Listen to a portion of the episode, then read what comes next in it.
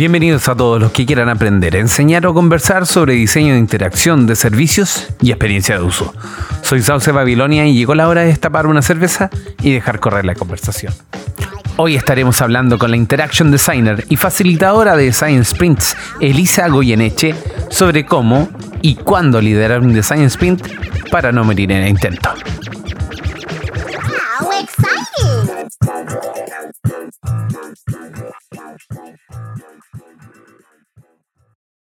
Bueno, estamos con Elisa Goyeneche.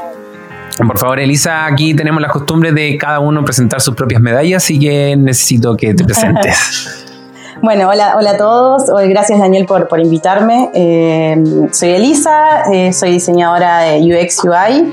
Eh, trabajo como líder del equipo de, Lateral en, Argentina, pero bueno, ahora estoy medio en, una transformación laboral y estoy cambiando de, ambiente.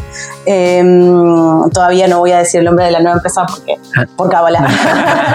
eh, pero, pero bueno, sí, estoy ahí medio en una transformación, pero bueno, yo en realidad empecé como, eh, estudié cine en La Plata, Después me cambié a diseño multimedia y empecé como diseñadora UX en, eh, primero en, en, Globan y después eh, entré en Lateral View y, de ahí fui como creciendo dentro del equipo hasta, hasta liderar el equipo y también cubrir como la parte de, UI, que, fue algo que yo al principio no tenía y que fui fortaleciendo, ¿no? Perfecto. Oye, eh, ¿tú cómo le explicas a tus más cercanos, por ejemplo a tus padres o a tus amigos que no son del medio, qué es la UX? Ah, qué buena pregunta. Em, lo, trato siempre de, explicar como desde la parte filosófica, desde ponerse en los pies del otro y entender como los problemas desde, desde el punto de vista de, las personas que necesitan que se lo resuelvan y siempre hablar de como de, que resuelvo problemas y no tanto específicamente del producto en sí. Eh, pero bueno, siempre al final ellos lo resumen como, ah, apps y web. Pero sí, trato de, de, que entiendan que es como más holístico y más que, pienso en todo el servicio y, en tratar de solucionar problemas, ¿no? Perfecto. Oye, eh, tú, em, ¿cómo podrías describir lo que haces hoy día? Eh, ¿Cómo es tu día a día en La Pega? Eh, bueno, a ver, mi día a día, em, algo que me cambió bastante de, al principio yo hacía como mucho lo que sería los wireframes y pasar a, bajar las ideas y ahora mi, mi, día a día se ha transformado bastante en facilitar que las cosas se den, eh, que los equipos enteros estemos trabajando y co-creando. Entonces también ahora se ha transformado mucho en generar dinámicas, ya sea como los design sprints o generar otro tipo de, de dinámicas para que todo el equipo y todo el equipo esté como eh, nivelado en el nivel de información que, todos tenemos, eh, además de, por supuesto, eh, la parte de crear eh, ya sea a nivel metodologías de, investigación o ya sea eh, a nivel de ideación de crear el producto y, después, no sé, llevarlo a cabo, que son más como más específicas, nivel wireframes, mockups y todo ese tipo de cosas que, también son parte del día a día. Mm. ¿Y mm, cuál sería la cosa que, que tú encuentras que es lo más difícil de tu trabajo? Lo más difícil, eh, esa es la parte que creo que es más difícil, por eso le he puesto mucho esfuerzo como a facilitar, que creo que todos estemos unidos en, lo que estamos creando, que, no haya como... Eh, ideas separadas de qué es lo que estamos haciendo eh, y que a la vez realmente estemos creando algo que, tenga impacto, entonces tener una conexión con, la realidad, con la gente, ya sea los usuarios o también con el contexto eh, y con el entramado del producto que estamos haciendo. Creo que hacer que, las cosas sean reales y que todo el equipo esté coordinado con ese objetivo creo que es lo, más difícil. Cada uno tiene como, sabes, sus opiniones y, a veces eso creo que es lo más difícil, ¿no? Como coordinar todo. Claro, ¿y cómo, cuáles son tus estrategias para sobrepasar eso, sobre, sobrellevarlo? Bueno, eh, en realidad siempre mis estrategias son como hacer prueba y error, ¿no? De decir, bueno, voy a probar esta estrategia a ver si funciona y después tratar de pensar si, si funcionó, si no funcionó, eh, y si no funcionó, probar por otro lado. Pero trato de siempre generar esto, dinámicas donde todos están presentes, eh, cuando se crea algo y a la vez tratar de, por ejemplo, los desarrolladores, yo siempre trato de conectarlos con, el usuario y que estén presentes en los testeos, que si tenemos la oportunidad de estar en contexto, ir y en contexto ver el, uso real de las cosas, porque siento que, eso, que cuando saltás y en realidad lo que haces es como... Eh, como transformar esa información, la, la pasás directo a todo el equipo, eh, es como que todo se se concentran mejor en tomar decisiones y en hacer y corregir las cosas. Si vos vas solamente con un documento donde mostrás por ahí tu, análisis, eh, he encontrado que no me servía, que era como una pared donde, donde yo decía algo y yo entendía por qué teníamos que cambiar eso, pero lo entendía yo sola. En vez si acompaño a todo el equipo a que lo vea conmigo em, o, que, o que tome la decisión conmigo, eh, que la tomemos entre todos en realidad, Em, los resultados son mucho mejores. y toda la gente está mucho más comprometida también. Porque hacen suyo también el, trabajo de, llegar a esta solución. Perfecto. Exacto. Oye, em, oye ¿y cómo fue este salto del cine a, a la UX? Em, en realidad, mira, es muy gracioso, pero siempre era, siempre era la persona que todos los de la facultad le pedían que diseñe los, los menús de los DVDs de los cortos o las películas que estaban haciendo. Entonces, por un momento dije, me parece que me está gustando hacer interfaces. Em, incluso me había empezado a salir trabajo sobre eso y dije, bueno, no, pero yo si empiezo a hacer esto necesito estudiar. Eh, y, bueno, justo la carrera de multimedia se abría porque en ese momento era una carrera que tenías que cursar o cine o música antes de cursarla.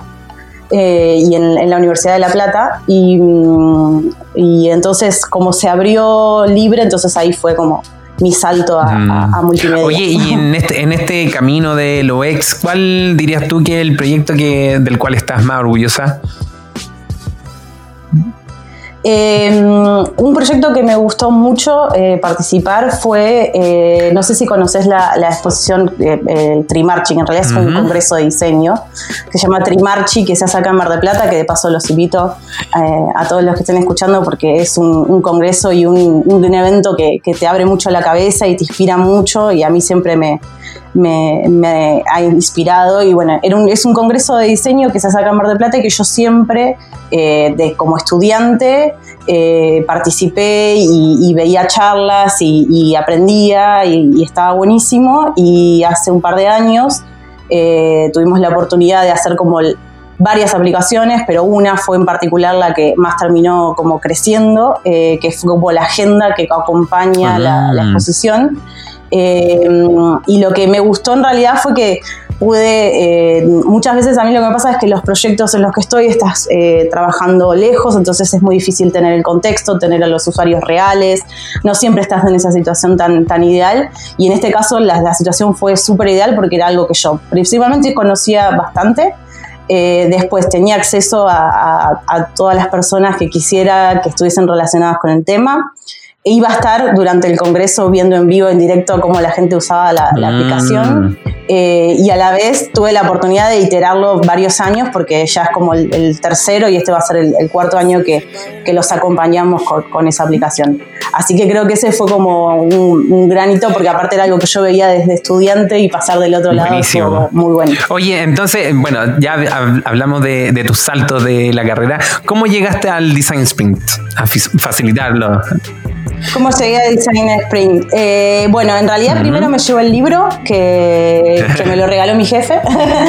Eh, fue, un gran regalo. Eh, y lo empecé a leer y me parecía como que, había cosas que me interesaban. Me interesaba la idea de, que porque yo ya hacía workshop de design thinking dentro de la empresa y, siempre trataba de generar como estas dinámicas de, de, que trabajáramos más en grupo y de que los desarrolladores también estuviesen en la parte de ideación y ese tipo de cosas. Entonces cuando encontré el, libro fue como, ¿es esto algo nuevo y va a ser una moda o es algo que realmente me, va a servir como una herramienta ¿no? de, de, solucionarme estas cosas que, que, quería yo, de generar más dinámicas? Eso por un lado. El libro al principio fue como que dije, bueno, puede ser, pero cinco días es mucho, eh, hice una prueba interna de, dentro de lo que estábamos planeando en ese momento de la web de, la empresa em, y hacer una prueba, pero viste, las primeras veces que vos facilitas esto, eh, la mayoría de las cosas te vas equivocando hasta que le vas puliendo, ¿no? Eh, así que bueno, nada, fue como que al principio no, no, me cerró 100% y después fui, tuve la oportunidad que me mandaron de la empresa a hacer el, curso con, con Jane Up. Y ahí entendí como mucho de la filosofía que él ponía atrás, de cómo realmente eh, es realmente el diseño agile, ¿no? Lo que siempre queremos hacer, que sea una iteración, lo que, lo que estamos avanzando. y bueno, él en el curso cuenta eh, que él trabajaba para Encarta eh, al principio y mm, cuando trabajaba para Encarta en un momento eh, tenían que, estaban bajando las ventas, entonces tenían que proponer una idea nueva para, solucionar este tema de, que estaban bajando las ventas. Entre todas las ideas que se votan, una de las ideas que, había sueltas en el pizarrón era publicar en carta en, lo que era Internet.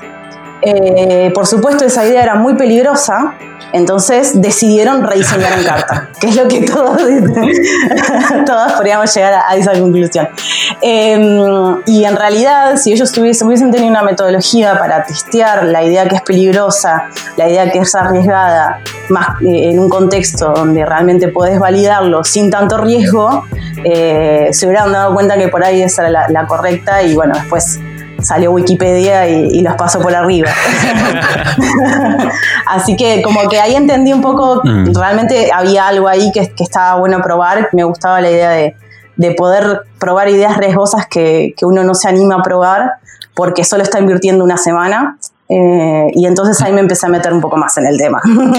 Buenísimo. Oye, ¿y qué cosas viste que eh, leíste en el libro y que no te, no te cuajaron tan bien y después entendiste mejor en, este taller o en este curso? Sí, eh, en realidad, por ejemplo, bueno, el, tema de los cinco días siempre es problemático y en el curso entendí que no necesariamente necesitas tener el decididor siempre con, con, con uno y, y, bueno, y después sé que Jane Up con otra agencia que es de, creo que es de Berlín, eh, hicieron una versión del Sprint 2.0, que es la, versión que yo estoy usando ahora, donde es, de cuatro días en vez de cinco. Em, y te marca, primero cambiaron varios ejercicios, por ejemplo, el día 1, no me acuerdo exactamente cómo es que lo tiene en el libro, pero yo lo uso en otro orden. Déjame que lo voy a chequear. Em, creo que el día 1 sí, el día 1 vos empezás con el mapa en el libro y después pasas a las entrevistas de usuario y después haces los ejercicios de, de, de How My We y era muy difícil que la gente, sin conocerse, sin haber empezado a hablar del tema, eh, sin haberse empezado como a meter en, ya decidiera que era el mapa. Era como, ahí yo sentía que arrancábamos como con mucha fricción. Y después cuando, cuando vi la versión 2.0, donde ellos arrancan con las entrevistas de, expertos y, lo, lo hice, fue como, claro, esto es lo, que nos hace que nos metamos en tema, que en todos, eh, aparte eh, es más fácil que un, equipo de gente que no se conoce empiece con una entrevista de expertos donde empiezan a preguntar, donde se empiezan a meter en tema y después cuando ya tienen la cabeza llena de ideas, bueno, ahí sí tienen la energía para empezar a, volcarlo en un mapa. Cosa que no pasaba cuando yo directamente los tenía que mandar a hacer el mapa y me decían, pero, pero no investigamos, pero no sabemos. y es totalmente entendible. Claro, oye, para, las personas que no están familiarizadas con el Design Sprint, ¿cuál, cuáles son los pasos? El que estás eh, usando actualmente tú. Claro, eh, yo uso el, 2.0 que es de cuatro días, que tenés un primer día donde vos haces entrevistas con expertos, después esas entrevistas con expertos haces unos ejercicios de, tomar notas que se llaman How, How My We, eh, que está muy bueno porque es un ejercicio que, que pone un una problemática, una idea que vos decís, no sé cómo voy a resolver esto, esto es un problema, entonces lo planteas como una, una posibilidad, ¿no? ¿Cómo vamos a hacer para resolver esto? Entonces tomás las notas así activamente. Después haces un mapa, mapeas como eh, de, forma muy espontánea, no tiene que ser un mapa perfecto y no tiene que ser un user journey, tiene que ser un mapa donde vos entendés como los roles que hay y los objetivos que hay y cómo se llega hasta ese objetivo. Y en ese mapa después se ponen esas notas que todos fueron tomando. Y vos sabés que ese momento es bastante mágico porque todo el mundo automáticamente te das cuenta que pone muchos papelitos en un lugar eh, y ahí es donde te sale el foco, donde está el desafío que vas a tener que resolver en, ese sprint. Mm. Em, que algo, algo que a mí me, causaba mucha eh, duda en el libro, que después lo, lo, lo pregunté allá en el workshop, era que él siempre hablaba de target y yo decía, pero target, me estás hablando del target de usuarios. No, el target es como el foco del sprint. ¿En, qué, ¿En qué nos vamos a enfocar dentro del desafío eh, para resolver? Porque además eh, eh, también hay una cosa que, que, que hay que saber. El sprint de una semana te va a ayudar a resolver una iteración sobre un problema específico donde le vas a enfocar. No vas a sacar un producto entero resuelto en un sprint, ¿no? Que a veces siento que hay como muchas expectativas de que vas a resolver todo. En realidad lo que vas a hacer es eh, llegar, a una, o sea, llegar a una hipótesis de solución y vas a poder testearla con usuarios, que es lo mejor que puedes hacer, ¿no? Llegar rápido al, testeo.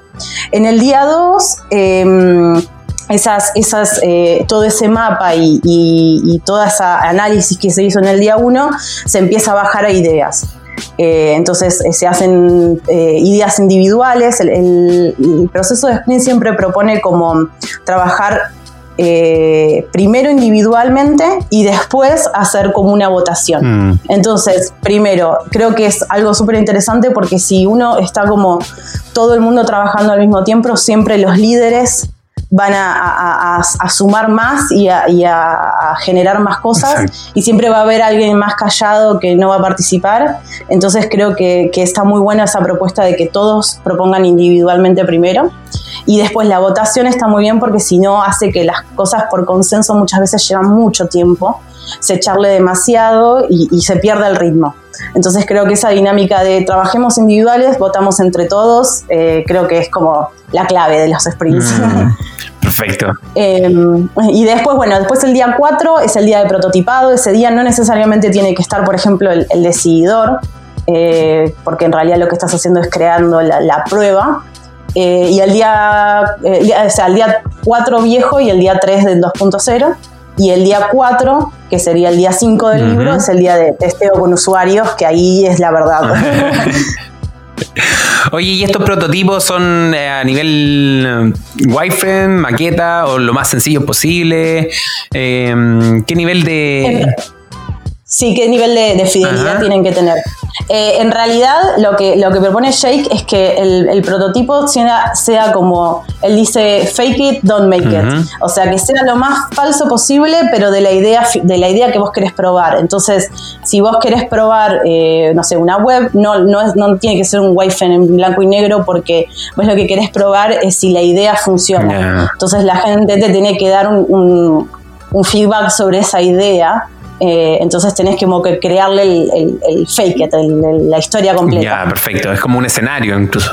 Claro, es un escenario, excelente. Oye, ¿y qué, qué, tanto hay de diferencia en tiempo desde que se salió, salió el, 1.0 al 2.0? ¿Cuánto pasó?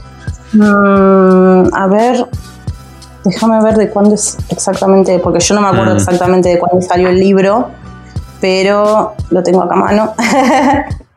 Em, sé que el, sé que el 2.0 debe haber una diferencia de dos años de, que lo, mm. de que lo estuvieron probando, sí. Ya, perfecto. Sí, del el 2016 es el libro. Em, y, yo empecé a, escuchar que, se trabajaba con, con el 2.0 a principios del año pasado. Perfecto. Oye, y en tu práctica del del Design Sprint. Eh, ¿Has visto que mm, has visto oportunidad de mejora o qué cosas son las que funcionan mejor que otras? Sí, mira, eh, por un lado, em, a mí me incluso me resultó muy práctico porque yo primero ya estaba haciendo estos workshops que se decía de design thinking, incluso había creado una especie de, service, eh, un workshop de, de como de kickoff de proyectos porque sentía que había como mucho ida y vuelta en las conversaciones al principio de los proyectos y, no teníamos como las ideas claras con los clientes, entonces era como que yo ya venía con esa búsqueda. Y cuando encontré los sprint y después como fui practicando, empecé incluso a tomar ejercicios por separado, por ejemplo, decir, ok, eh, vamos a hacer eh, la entrevista con expertos y vamos a hacer el mapa y vamos a ver si eso nos sirve como para hacer un kickoff de proyecto y eso ya me empezó a como a resolver varias cosas. Mm. Eh, entonces me, fui como autovalidando que, que, estaba, que, estaba bueno y que me, valía como, como metodología para trabajarlo. Y por otro lado, siempre me costaba mucho, como creo que es bastante normal, eh, que, me dejen los testeos. O sea, siempre terminaba haciendo testeos de guerrillas y no testeos formales.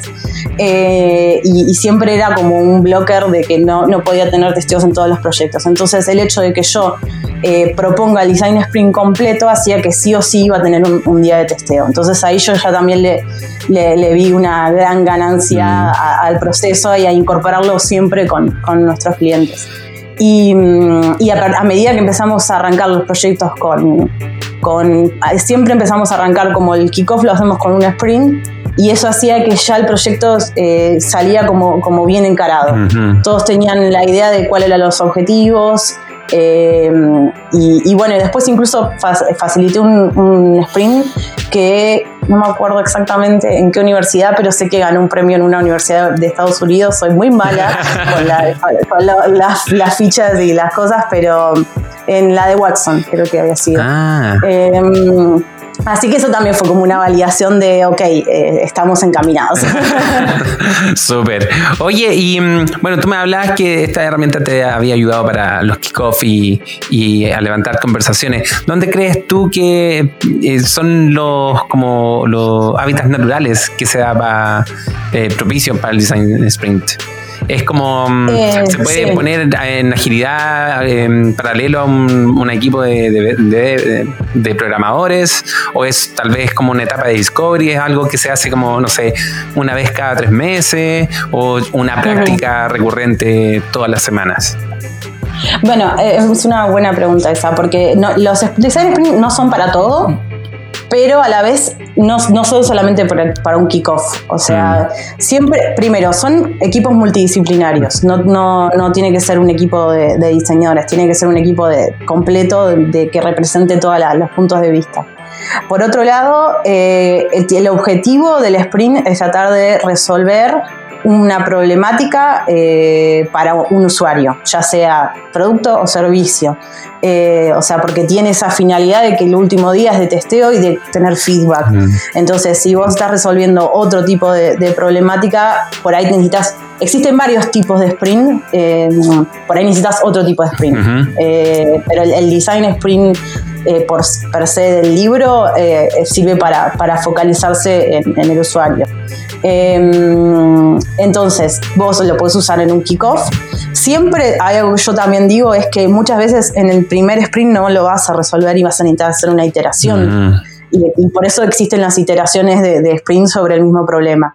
Y también eh, durante el proyecto. O sea, tenés una problemática, no sé, tenés que resolver un problema con, no sé, el carrito de compra y entonces haces un sprint eh, para, para, sacar una, una, idea, una hipótesis sobre eso y testear a ver si la idea lo, lo soluciona. entonces mm. son varias veces donde lo puedes aplicar. Perfecto, me, suena también como una gran herramienta cuando hay diferentes miradas, eh, diferentes de formas de abordar un problema y es como perfecto, pongámoslas a todos, testémoslas todas y vemos cuál es la... Tal cual. Perfecto.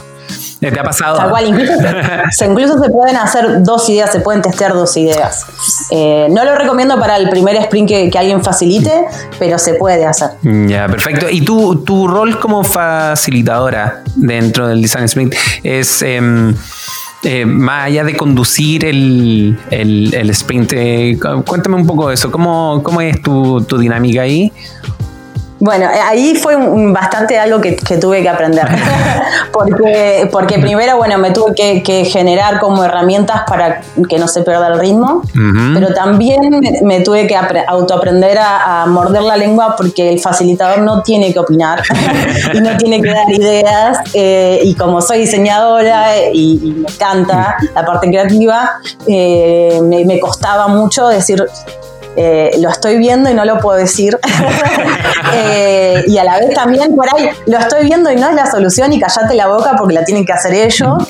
Eh, entonces también era como, esa es un, aprendizaje, el facilitador no, no, tiene que tomar decisiones y no tiene que, que intervenir, pero a la vez tiene que guiarlos bien Entonces eso es como un equilibrio em, en vez de decir, ok, eh, yo pienso que podrían llegar a tal lado, eh, hacer las preguntas correctas para que puedan explorar ese otro lado que por ahí yo estoy viendo que no exploran.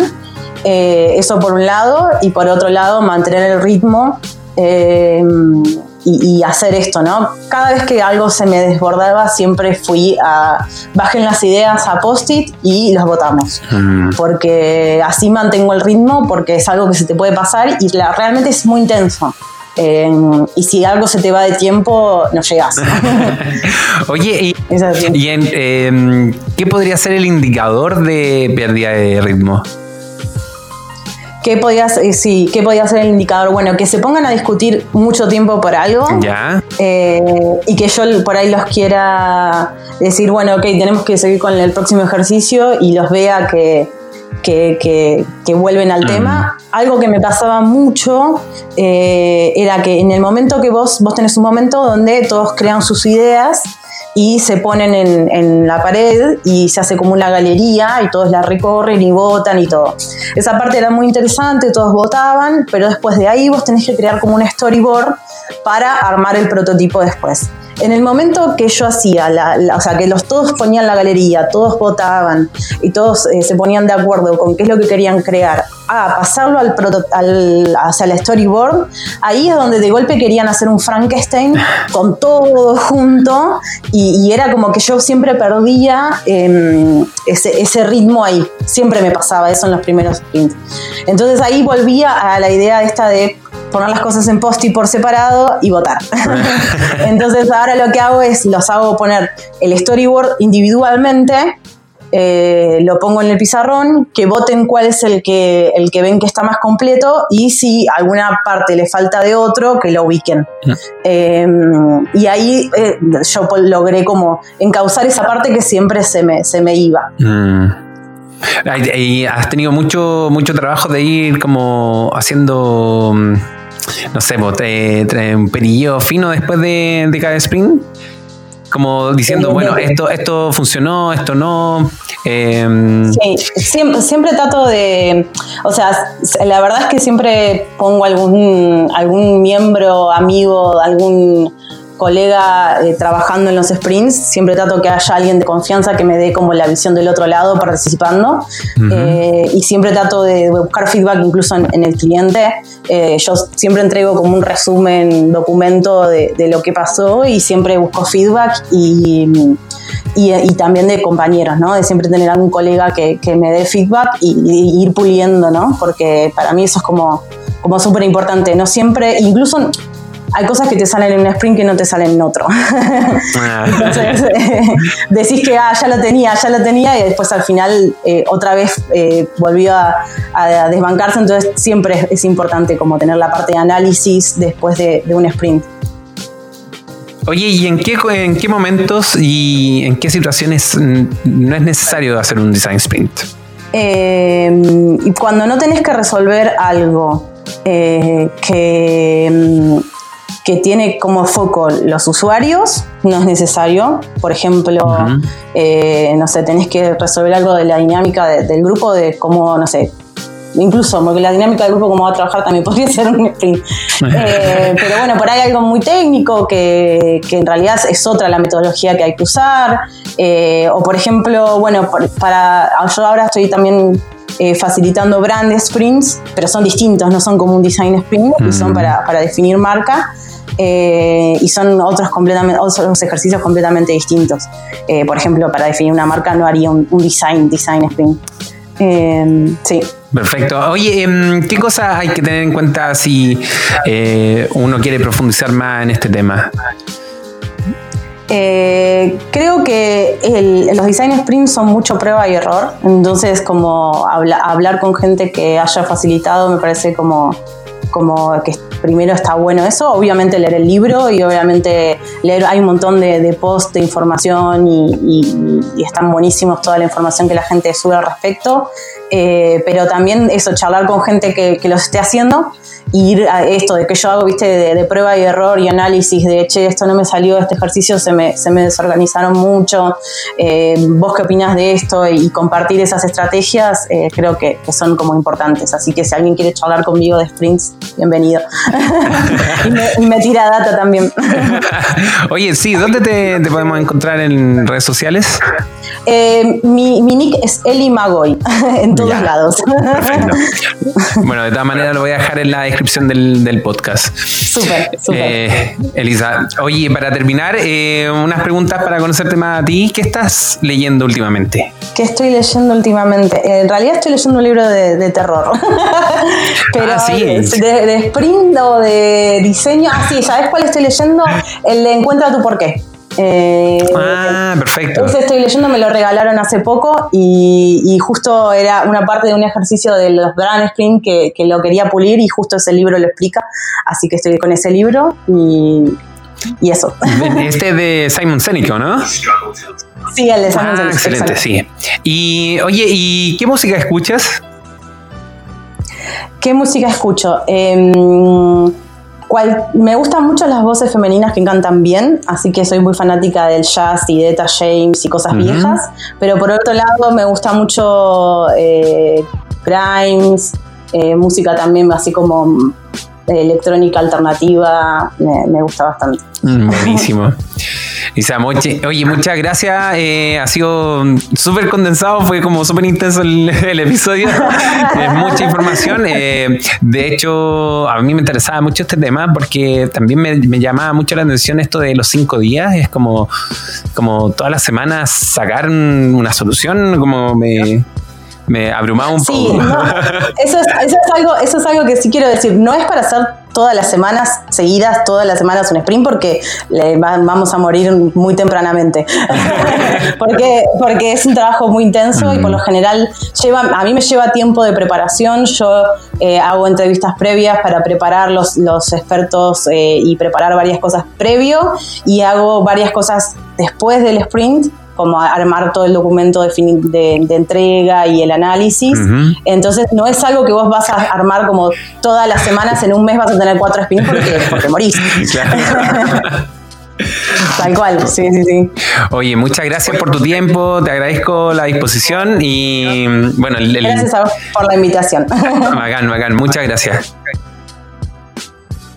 En toda la vida de este podcast, una de las cosas que he aprendido es que un UXer puede venir de cualquier disciplina, periodista, bibliotecólogo, ingeniero o incluso cineasta. No importa cuál es el background, mientras se tenga vocación por el usuario, lo demás es solo estudio. Le damos las gracias a Elisa Goyeneche por su oficio y su ganas de compartir su experiencia aplicando el marco de trabajo de Design Sprint para ver si nos animamos a implementarlo y no morir en el intento. Las canciones que escuchan en este podcast son de Revolution Void. Para seguir conversando nos puedes encontrar en nuestro grupo de Facebook de Ista Santiago o en ixdasantiago.cl. También en nuestro canal de Slack. Agradecemos a Two Brains y Lógica y Get On Board por hacer posible este podcast. A mí me encuentras en Twitter como Sauce Babilonia y esto fue Pitcam el podcast, una producción perenne orgullosa de ser parte de Ista Santiago. Hasta la próxima. Thank you.